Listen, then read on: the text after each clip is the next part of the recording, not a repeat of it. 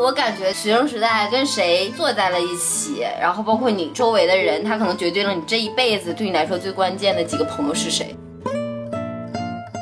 问过好多男生，大家都会说，或者是间接说吧，首要要素要好看，就是你尤其是相亲或者奔着想处对象的目的的话，反正第一步顺眼，就是得 哎，我那个时候我感觉我自己就是个愤青儿，每天都不知道在想什么。比如说这条写的是，请看我漂亮的坚持，你爱的永火永不坠落。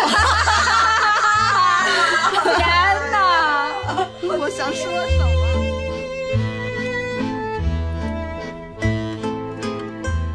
大家好，这里是科学小组。本期节目是校园梗大测评的下集。在这期节目中，我们会继续和你聊一聊校园青春片里的那些烂俗套路。然后在节目的最后，还会有我们的彩蛋奉上，一定要听到最后呀！好，下一条，下一条叫理科学霸定律。这定律就是说，女主呢只会问男主物理和数学题，然后永远不会问文科题。学好物理化，走遍天下全不怕。对，在感觉在给蓝翔技校，然后玩那广告语。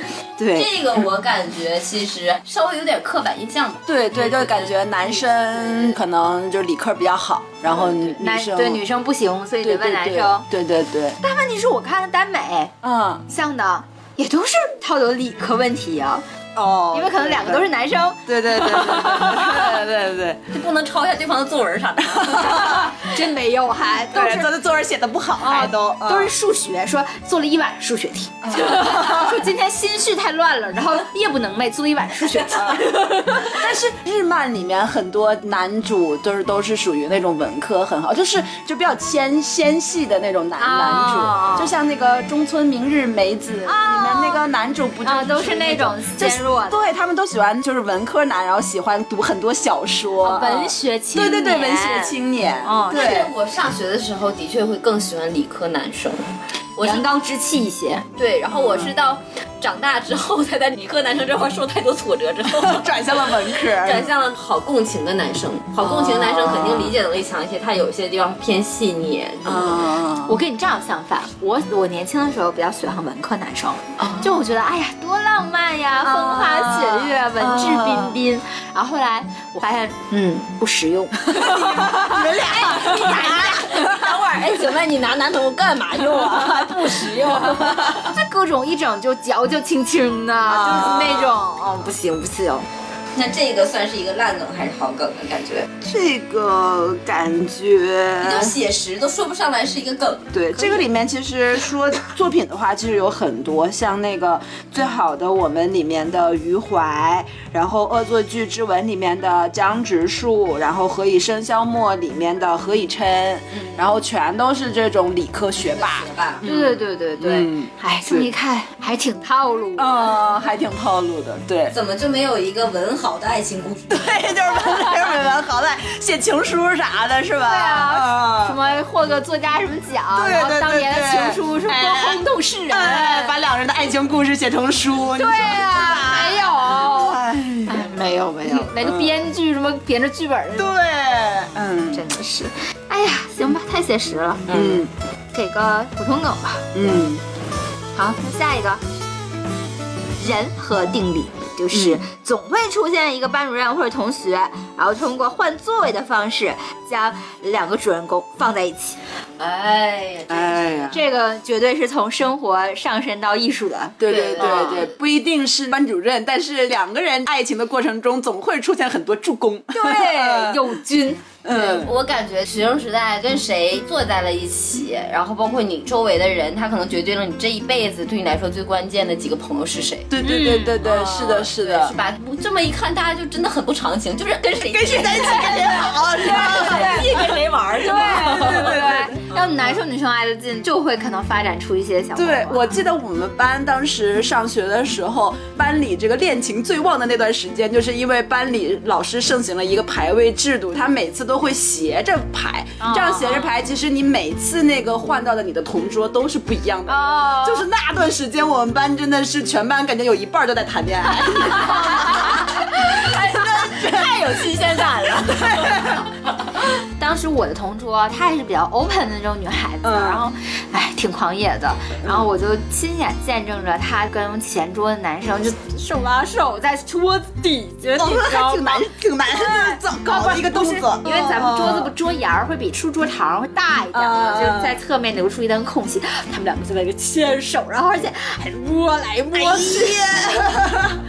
我想起我上学的时候，跟我两个好的同桌，就都是因为老师串座串到一起的。嗯，因为那个时候上学，学业也比较紧，然后平时其实有时候下课，大家也不会说跑到很远的地方去玩啊，怎么样的。一般的大家就是在座位上，周围的人一起聊聊天儿。然后这个过程中很容易发展出来两个人就是了解对方的一些事情。嗯，然后还有一些，比如说上课的时候，可能你帮他看着点老师，然后或者是有时候老师回答问题，你给他做点小抄啊什么的，这种就是这种就是同桌真的会造成很多两个人相互了解、相互接触的机会。对对对嗯就是沈佳宜不也是在前后桌吗？啊，对对然后给他补习功课呀，拽他头发呀，嗯就是这种，其实还是挺校园这一套的。是的，特别是哎，那我们说这条算是一个，好梗好梗好梗艺术源于生。对对对 对对，好梗。嗯，下一个呢叫天真定律，就是女生总是觉得我不要你多有钱，我只要你爱我。啊，这个太典型了，哇，这个特别特别常见。说，这我们终将逝去的青春。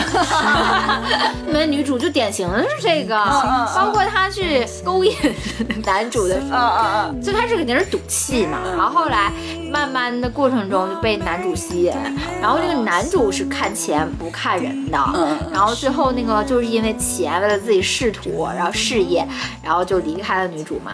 然后女主当时就是难过，就是觉得我不图你钱，我什么都不要，嗯我只要你这个人，啊，就是那种人设。我就发现校园剧里面的那个女孩儿，我们也是啊，那个年代基本上不会看男生的家庭条件。嗯。啊，就是就是男二他多有钱，他不搓你，他该不行还不行，你就会对对被那个你觉得一定要付出感情的那个人好。对，又说起我们上一部聊的那个蜡笔下，就是最后 我虽然我可以打工挣钱养你，但是我就是要你爱我，我爱你。其实这个是我觉得是校园剧里面会比较好的一个部分，的确，唯一感情里面、啊就是价值。观比较多元。对对对，因为的确就是你，包括工作以后步入社会之后，你选择择偶的目标就会肯定有世俗的一些意义的，或者说，其实可能会更单一化吧。对对对对对对，就是但是我觉得年少的时候，你选择一个人，你可能就是完全凭借自己的某一个喜好。对对对，然后他就放大了他的优点，对然后你单纯因为这个东西喜欢这个人，你可能他很多外在的东西你都完全不了解就可以喜他欢。他因为我觉得是根本就不考虑经济条件。对，这个可能也是青春片、校园片还是校园文可能打动人的地方吧。他的价值观输出是比较多元的，因为那个时候相当于你主人公，比如说男生，你可能是个学渣，嗯但是你要是。啊、体育好，你就会有人喜欢。然后或者是你你乐器好，会弹个乐器，嗯哎，嗯也会有人喜欢。啊学习好，嗯也会有人喜欢。长得帅，也会有人喜欢。就但凡你只要是在各个领域稍微有但凡你是个男人，你就会被喜欢。你有个出彩的地方，你就是还是能性格好玩都行。对，就会吸引到女孩子的。但是如果你出了社会，你这些刚才说所有，嗯就顶多算是锦上添花。对对大家不约而同的还是会考虑到一些现实因素吧。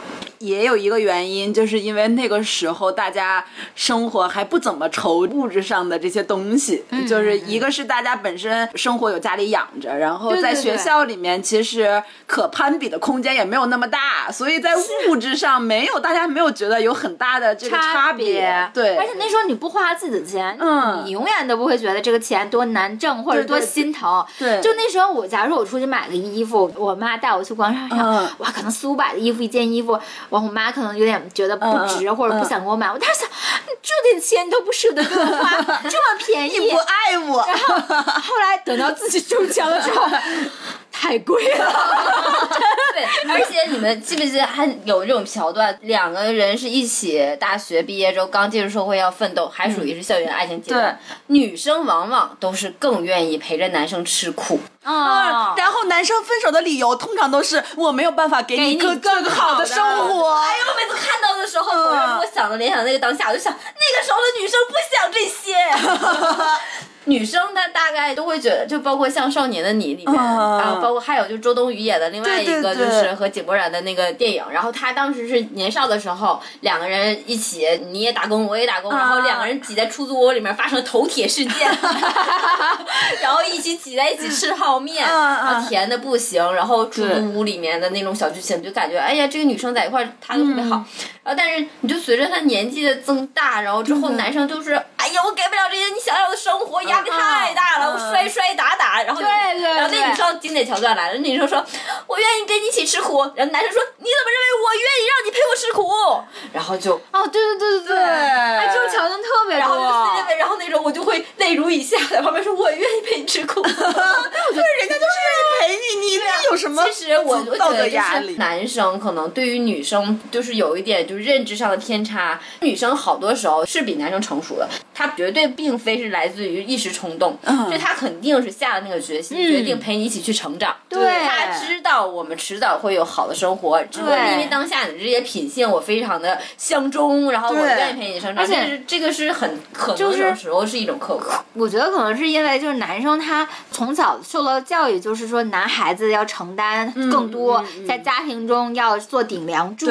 尤其一下从那个校园走到社会之后，飞速的角色转变，然后让他一下就特别过激，就想快速的承担起这个角色。然后如果做不到，他就会对自己特别失望，然后又把这个情绪会迁入到身边的人。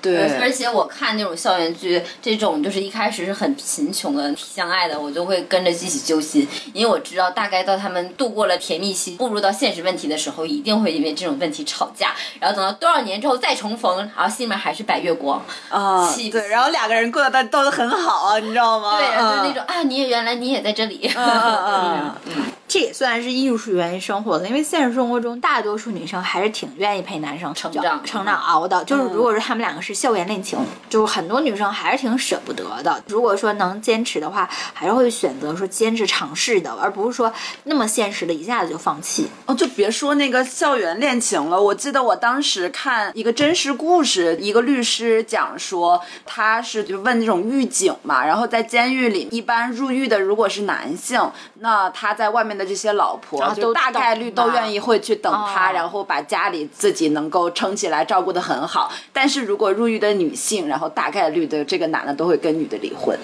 唉，嗯，其实就是不能共同经受这种痛苦。其实我觉得男生没有办法经受痛苦，的确是有一部分是来自于自己大男子主义和自尊心。他们可能受不了自己现在很挫败的时候被自己喜欢的女孩看见，或者没有办法承受这份压力，甘愿说自己一个人就是自己度过这段时光，就是因为他自己臆想中就可能在学校里面都意气风发，觉得自己以后会过着倍儿好的生活。一进入社会之后被打磨的就这种挫败感，可能就会的确是情绪累加，就会会觉得干脆就赤条条一个人过。那女生一般的想法都是说，有钱有有钱的过法，没有钱有没有钱的过法，嗯都可以过得很开心的。对对对，就就是男女有时候在这个认知上的差异啊，真的是与生俱来。对对，大部分女生其实是可理解这个阶段的。对啊，说现在的成年适婚年龄的女性会看条件，是因为她这个阶段，难道自己还非要跳到屎坑里吗？嗯，就是她如果说我现在是个单身，我自己一个人过得很好，我当然会选择一个条件跟我匹配的人，我们俩一起过更好的生活。不可能去找一个就是跟我完全志趣也不相投，然后条件也不相投，给自己添堵。但是在我们一起成长的爱情阶段的话，其实就是我们女生的确是没有那么多条条框框。对，嗯，女生更看重感情。对，大多数吧，肯定也不乏那种拜金女，但是我觉得大多数的女孩还是更看重感情多一点。对对对。哎呀，这个天真定律的确是勾起了我们一些嗯那我认为它是一个，怎么说呢？算是一个好梗吧，因为相对比较真实。对我也是个好梗，而且毕竟他是真的看重感情嘛。对对，然后我觉得好梗是因为有一些爱情故事必须得错过，那只能靠这些现实 来打击。对，因为的确，你就是因为如果没有发生这种事情，你可能会一直跟这个人在一起，但你多试一试，你可能发现你更适合别的人。到职场中，可能就是自己更成熟之后，遇到更合适的人，可能会过得更幸福。对，感谢放前男友放我们一条生路。没错没错。好，那我们就继续到下一个，下一个梗叫真香定律。这个真香定律就比较好理解，就是说女主或者男主呢，总会因为最初看不起对方，然后但是呢，事后就会发现真香，追悔莫及。哎哎，，真的。你这个故事太多了。这个影视剧来说，你刚才一说，其实我是想的《豪杰春香》。就是《哦豪杰春香》里面，我最喜欢看的片段就是真香的过程。啊，就是那个时候你没有什么情感上的负担，嗯因为他俩都最讨厌对方呢，还能坏到哪儿去呢？他俩还是主线人物，对对对然后也不存在。什么误解呀，也不存在什么世俗现实的条件呢。嗯他俩只要各种磕磕绊绊，各种打情骂俏，然后慢慢的去逐渐靠近。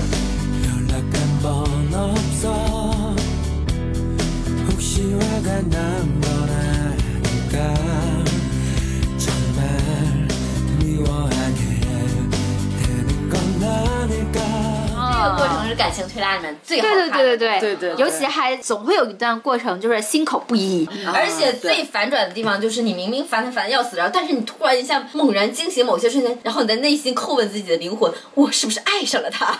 吃醋的瞬间，就是会发现，哎，因为这个人在我在吃醋，我到底在生气什么？对嗯嗯就在耽美小说里，尤其漫画校园题材，就嗯特别喜欢看主角这个自我觉醒。嗯，对对对，是的，因为一般成人世界里的故事，他们一般都对自己形象很明确了，嗯嗯。但是校园的时候不一样，总要有那么一个人，嗯然后去敲醒你，然后就让你突然有一个瞬间对自己产生疑问：我对他这个是不是爱情？嗯，然后往往这个觉醒过程就伴随着这个真相，就开始的时候可能是个对头，嗯然后不打不相识，然后最后慢慢的在这种磨合的过程中，就互相作对的过程中，慢慢发现有一天，哎，离了他不行。对对对，而且这个时候就是那种弹幕就是一一直在说，哎呀呀，他粗了，他粗了，然后那那种你知道吗？观众都看明白了，你喜欢上他了，就这个男主还不明白。是是是，就是这种才要真香。嗯，对的对的，这个梗还是挺好的。流星花园这种经典桥段嘛，这都是、啊对，道明寺简直了，心口不一男男一号，top one。对对对，他就是霸总的那种风格对对对。哈然后他道歉有他的那种情感的反转是什么？就是哎，就你不理我啊，我非要搞你啊，你就不喜欢我，然后我非要弄你，然后就最后是王思聪似的。哎我这辈子都没被别人打过，我竟然被你打，哎呦，你不错哟。有没有？可以可以可以。就这种哎呀，各种累积，太不一样，太不一样，太不一样，最后就是哎呀，你真好。嗯，就是有种抖 M 的情绪。对对嗯对，就是平常只得到东西都太容易嗯了，嗯得不到的就是最好，对真香。嗯好，这个嗯好梗吧，嗯，好梗。也算是好梗。好，下一个。Fu. 分离定律就是不论是结尾或者是中间，两个主人公一定会分开，要么就是大学相隔万里，或者是一方出国，或者是一方放弃了学业。啊，这个对不就是今年特别火的那个婚礼不也是吗？啊啊啊！就是你的婚礼，你的婚礼，嗯就是大家都感觉就莫名其妙。那个年代的确虽然说信息不是很发达，啊，你搬家了离学校了，你告人家一声，对呀，都打了电话了，有啥不能说清楚了呢？人家说一下呢？前面部分就看你俩就感情的推拉，然后就对说走就走了，然后就用这种硬性的物理隔离，然后来嗯制造情感的冲突。对啊，真的好气啊！而且不知道这几年是不是家庭条件好了，就大家都出国。但凡分手，感觉一半儿理由都出国。嗯，而且还有一个剧情，就是你年轻的时候喜欢的那个青梅竹马，他出国之后多少年回来之后，你认出了他，破镜重圆。破镜重圆，是吧？啊很多就是感情故事都这么这么来写。啊，对，嗯那个何何以笙箫默，何以笙箫默是破镜重圆，嗯就是出国，对。然后回来。破镜重圆破镜重圆。嗯某某也是，嗯某某不也是那个出国嘛，然后后来回来破镜重圆。然后那个以家人之名也是，但是我跟啊你说，真的没有那么多感情好破镜重圆。我也觉得，就那个以家人之名，我都不相信，我这你真的，我感觉这绝对千先天条件是这男的一点都没有发胖，我跟你说，就是你也就是还是以前那个青涩的样子。很多就是年轻时候你喜欢的人，你在长大了之后，你肯定他是没有办法回到原来那个样子。嗯而且我觉得就是剧情我太不相信了，你就是隔了那么多年，而且中间一点联联系都没没有，嗯然后而且那个时候那女主不是还有感情生活了嘛？嗯都有男朋友了，然后就因为他哥回来了，然后就在一起了。我觉得这扯扯，那嗯那么多年呀，那可是不是说一年两年？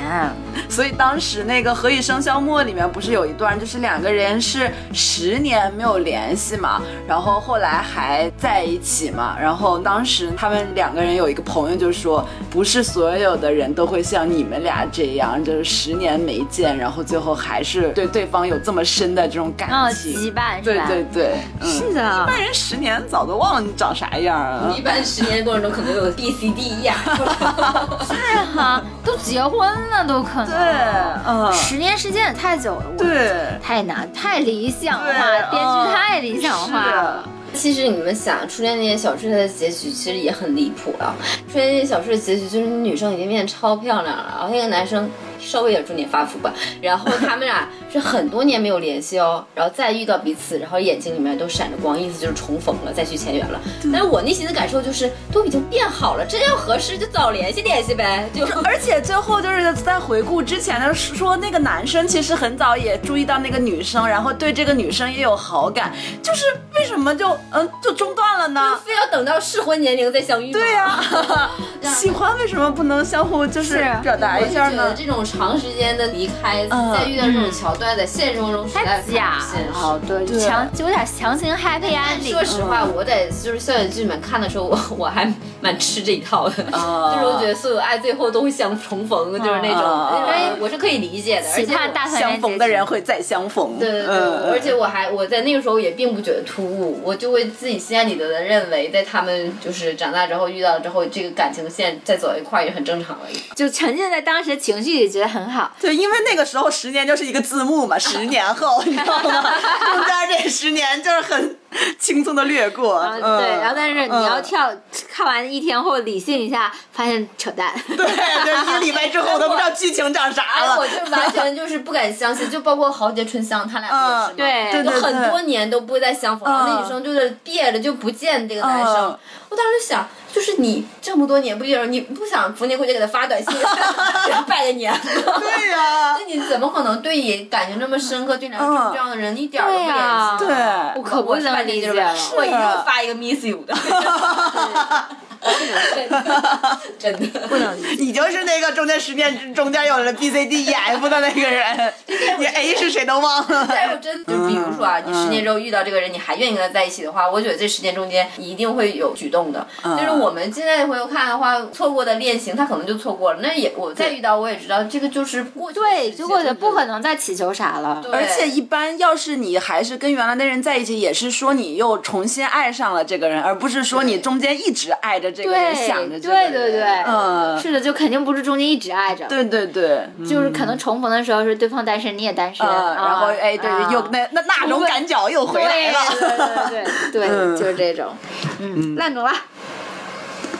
最后一个压轴是叫三角人设定律，就是怎么说，男主霸总，女主灰姑娘，女配恶毒女人。哦，你，这种蛮常见的，一般还会演成四角，还有一个多金的男配是吧？对，多金的男配，嗯。那个《狼的诱惑》嗯嗯嗯，然后狼狼的诱惑更可怕，然后最后还是就亲兄妹，亲兄妹，对对对，恋人成兄妹，对。而且我还让我想到美国的青春校园剧，就是《暮光之城》，我太渴哦了。哎，他出最新本了，你知道我吗？真不知道，我但是我真的就在大家都在骂说什么烂片手看津津有味。我小好喜欢小狼人啊，还行吧，当时还是属于挺风靡的那嗯嗯。对那种男主虽然不算霸总吧，哎，有女女二号的那个人设吗，但他也有男二号，但是经典的三角，对男二号这两个男人呢，还是在生理结构上就如此的不同。他是一个就是一个极尽忧郁，然后那种致命吸引，然后另外一个热情阳光、如老似虎。对对对然后一个在对对，中间只会就是露出那种咬嘴唇的奇怪表情，就那种啊就吃惊很吃惊，然后就是被两个人都喜欢，然后我我当时就觉得这个三角太有味道了。嗯，当时你是说这两个男主太有味道了吧？对，我觉得他们俩都非常优秀。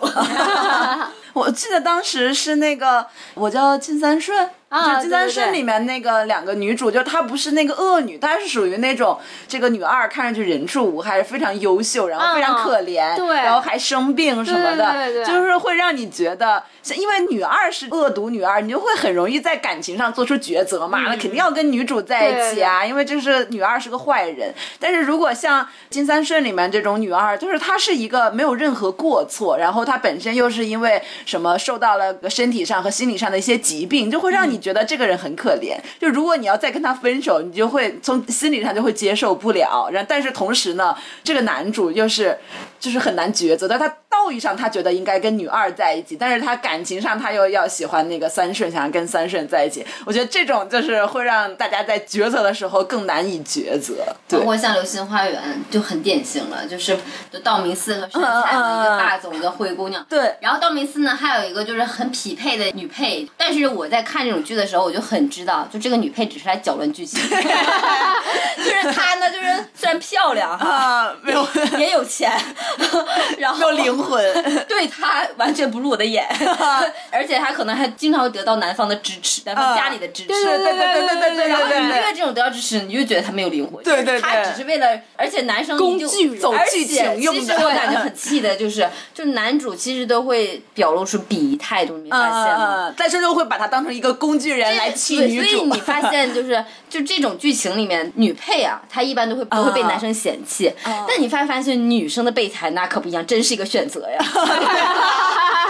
真的是吧？对对对，嗯典型有你追星入坑的那个宫，啊，对吧？还有那个一九八八呀，里面的哦啊，对可能我们是女生嘛，我们会先天为主的带入到女一的那种身份。啊是的，对，谁会把自己因为好看就带入到女二？对吧？嗯对，但是你可能会把自己带入女一，然后你就会觉得这种应该才修成正果。但现实生活中，男主角都会被女二就是跟女二在一起，对男主真的可能就直接嗯因为跟女二更匹配一些，或者怎么样，就直接在一起了。对长得好看，谁就是啊，谁长得谁不爱？哇，我觉得男生更单纯，女生可能还会综合考虑好多因素呢。然后男生就最首要的标准就好看，对，很少有就没听过例子说同时有一个长得贼好看，然后有一个青梅竹马的两人在一起，然后他就选了青梅竹马那个长得丑的女生，这都是选择长得好看的呀。对对。男生太现实了。我问过好多男生，大家都会说，或者是间接说吧，首要要素要好看，就是你尤其是相亲或者奔着想处对象的目的的话啊，反正第一步得顺眼，就是得啊好看，就是你要是好看的话，能抵不少事儿。嗯，男生就是挺肤浅，啧啧啧啧啧。那这个的话算烂梗吧。嗯，算个烂梗。好，那我们的所有的梗都说完了。嗯，那我们最后每个人选一下自己最喜欢的梗和最不喜欢的梗吧。我最喜欢的梗，你看就直接都不用看，就陈胜吴广的梗。啊，因为我喜欢就是在青春平淡的生活里面给你一些冲击的那样的世界。嗯嗯，我最不喜欢的梗其实是，我就正能量一点吧。我最不喜欢做了功定律 啊，因为我感觉就不太现实。嗯就是现在的青春校园爱情剧不应该这么脱离现实，应该还是给大家一些正能量之言。来吧，嗯嗯，我最喜欢的是那个真香定律，啊，因为我特别喜欢那种冤家变爱人的剧情。就我还有的时候找文啊，或者找漫画看的时候，会不会特意去找这种那个故事线的，啊去找同类型的文。我就觉得，尤其我特别喜欢看他们最开始追妻火做葬场。对，然后做对的那段时候，然后以及后面，然后最后又又开始追妻，对对对，就那种过程，哎呀，特别喜欢。嗯然后我最讨厌的或者最不喜欢的梗的话是播种必定发芽吧，嗯，这个我感觉这个我也很讨厌。我觉得挺没劲的，而且我觉得青春那么好，为什么就一定要做这种伤痛类的呢？，对，应该更突出那种正向意义的引导。嗯嗯嗯那我的话最喜欢这个头铁定律吧，因为我觉得可能头铁定律最能体现出青春期那种就是两个人懵懵懂懂，然后欲拒还迎的这种爱情。它可能在肢体上不会像成年人的爱情那么直接，但是他又会在这种微妙的接触中，能够产生出非常暧昧的两个人之间的氛围。对，然后最不喜欢这个破碎法则吧，嗯，嗯，这个我很不喜欢吧。反正就是感觉家庭总会成为要么是两个人之间的一个绊脚石，要么就是双方某个人这个性格缺陷的产生原因吧。就是感觉破碎家庭总没好事儿。嗯嗯，嗯，可以。我现在胸口好痛，你 知道为什么吗？打开 QQ 空间啦。因为我登录了 QQ，我想马上我们到最惊险的一趴，但我现在就是发自肺腑的心口疼。你真是给自己卷了。你说我们本来没说这个，哎，等会儿怎么打开 QQ 空间呢？打开自己的说说，哎，没有。动态是不是？我天哪，怎么这么中二啊？还有照片。真的，我刚才所以你们看了就会感觉难受，而且最可怕的是互动，你知道吗？对呀、还有就你校园时期，你没想到你说话是这个感觉，然后别人跟你说话，你回复是这个感觉，是啊，而且还用那些符号。而且就我最近一条的评论是一群我现在从来都不会联系的人。我也是，这都是天哪！太可怕了，我就真的是胸口痛。我自爆一条，然后就完成我这波的任务吧。自爆一条，我们有什么好怕的？我们来到这个世上就没打算活着回去。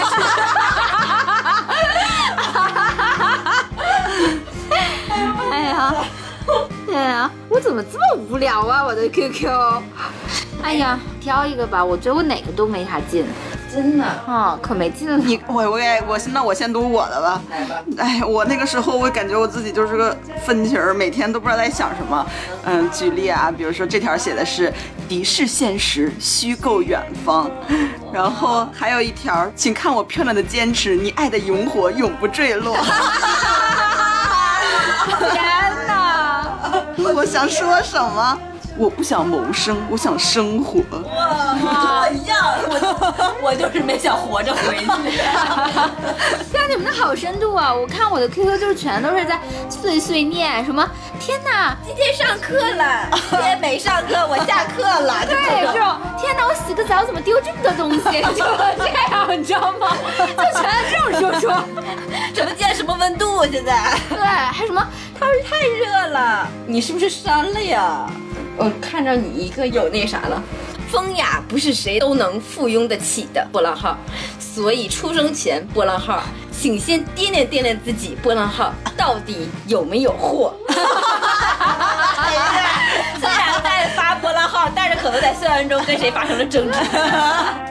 我跟你说，我 QQ 空间绝对不是那个我真实的 QQ 空间，因为我记得我就是爆删过一圈 QQ 空间，我现在还记得这个事情，就是因为我以前特别能输出，然后我就经常会把我自己的矫揉造作发在网上，然后那个 A 呀，他就是每次我发出来之后，因为我人缘好，他就是要备受大家的那种道德的质押，然后他就到我 QQ 空间上回我说，别在这儿无病呻吟。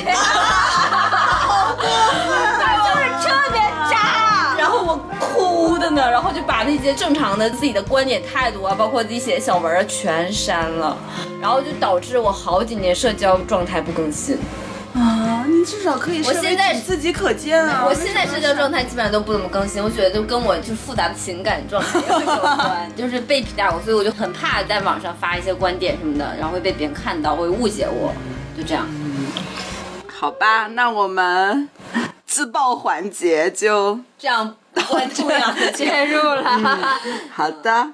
那我们这期的节目就到这里。嗯，也希望大家在留言区告诉我们，你觉得哪些梗是好梗，哪些是梗是烂梗，或者说你有吃的梗没提到的，也欢迎大家给我们留言。嗯，也欢迎分享你的青春故事给我们。好的，那我们下期再见。嗯，拜拜。